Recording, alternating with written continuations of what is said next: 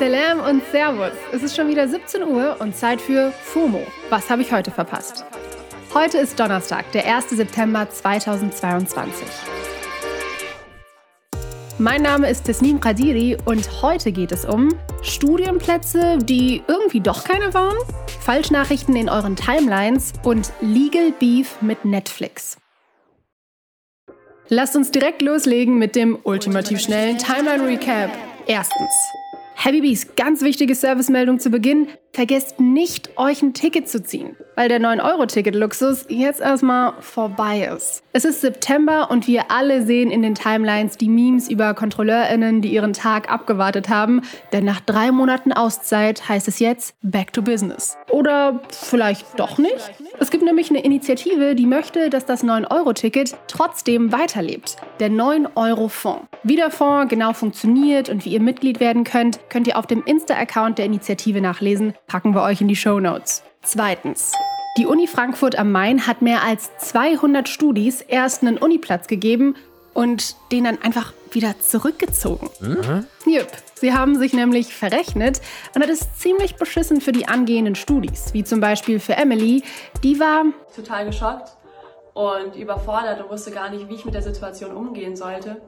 Das erzählt Emily in einem Insta-Video bei Funk, das wir euch in den Shownotes verlinken. Da erzählt sie noch ein bisschen mehr über die Situation an sich. Ziemlich uff alles, to be honest. Wir wünschen den Studis auf jeden Fall noch viel Erfolg und hoffen, dass sich da irgendeine Lösung finden lässt. Drittens. Der Barcelona-Star Pierre-Emerick Aubameyang wurde bei einem Raubüberfall auf sein Haus körperlich schwer verletzt und ist jetzt spielunfähig. Die Räuber sind in sein Haus eingebrochen und sollen den Fußballer und seine Freundin mit Schusswaffen und Metallstangen dazu gezwungen haben, Geld und wertvolle Gegenstände rauszurücken. Dabei haben sie Aubameyang den Kiefer gebrochen und der ist deswegen für einige Wochen erstmal raus aus dem Fußballbiss.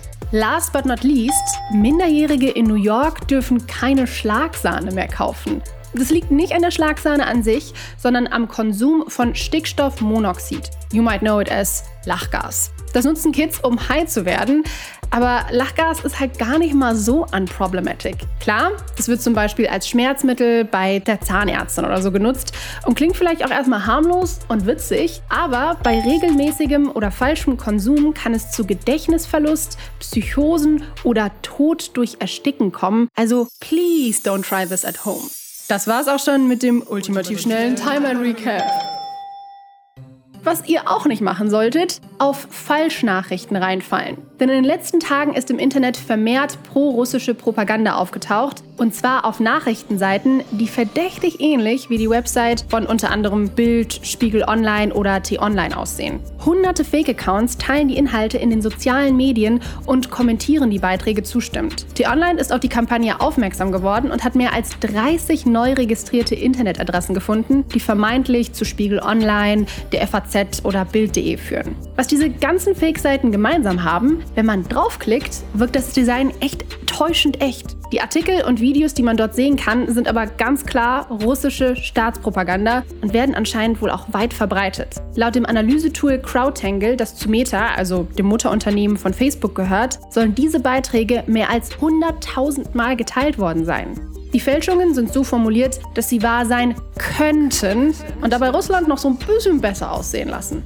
Julia Smirnova, eine Analystin beim Institute for Strategic Dialogue, hat gegenüber T-Online gesagt, diese aktuelle Kampagne sei bisher in Deutschland beispiellos. Das Gefährliche daran ist laut Smirnova vor allem, dass durch diese Kampagne das Misstrauen gegenüber etablierten Medien noch weiter verstärkt werden kann. Wer genau hinter diesen Fake-Seiten steckt, ist noch unklar. Sie sollen anonym registriert worden sein.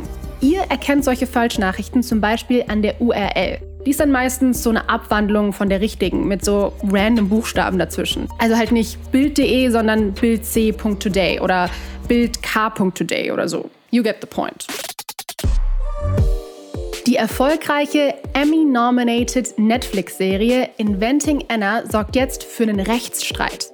Kurz für die, die Inventing Anna nicht gesehen haben, in der Serie geht es um eine reale Geschichte, nämlich die von Anna Sorkin, die sich in New York als reiche Erbin ausgegeben und sich von tatsächlich reichen Menschen viel Geld erschlichen hat. In der Serie wird auch eine frühere Freundin von Anna dargestellt, die heißt Rachel Deloche Williams. Rachel war Photo-Editor beim Magazin Vanity Fair und 2016 mit der besagten Anna Sorokin befreundet. Und Anna hat sie nach einem extravaganten Trip nach Marokko auf einer Rechnung von 62.000 Dollar sitzen lassen sowohl in der Netflix-Serie als auch in Real Life. Und die echte Rachel, die halt in Real Life genau so heißt, hat jetzt Netflix verklagt. Rachel findet, dass sie in der Serie falsch dargestellt wird und Netflix sie damit diffamiert. In der Klage heißt es, Netflix habe sie, ich zitiere, als gierige, snobby, illoyale, unehrliche, feige und manipulative Person dargestellt.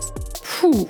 Wegen der Serie habe Rachel online viel Hass hinnehmen müssen und auch offline habe sich die Darstellung von ihr in der Serie schlecht auf sie ausgewirkt. So, und der größte Vorwurf von Rachel ist, dass Netflix in der Serie halt einfach ihren richtigen Namen benutzt hat. Die Namen von vielen anderen realen Personen wurden in der Serie geändert, bei Rachel aber halt nicht. Und das findet sie scheiße. Crazy. Stellt euch mal vor, ihr seid mit einer Person befreundet, über die eine Netflix-Serie gemacht wird, und dann kriegt ihr plötzlich Hate auf euren Socials, weil ihr einfach äh, existiert? Wild. Wir sind gespannt, wie das Ganze ausgeht. Das war's für heute mit FOMO und wir hören uns morgen wieder hier auf Spotify. Ihr erreicht uns wie immer unter FOMO at spotify.com.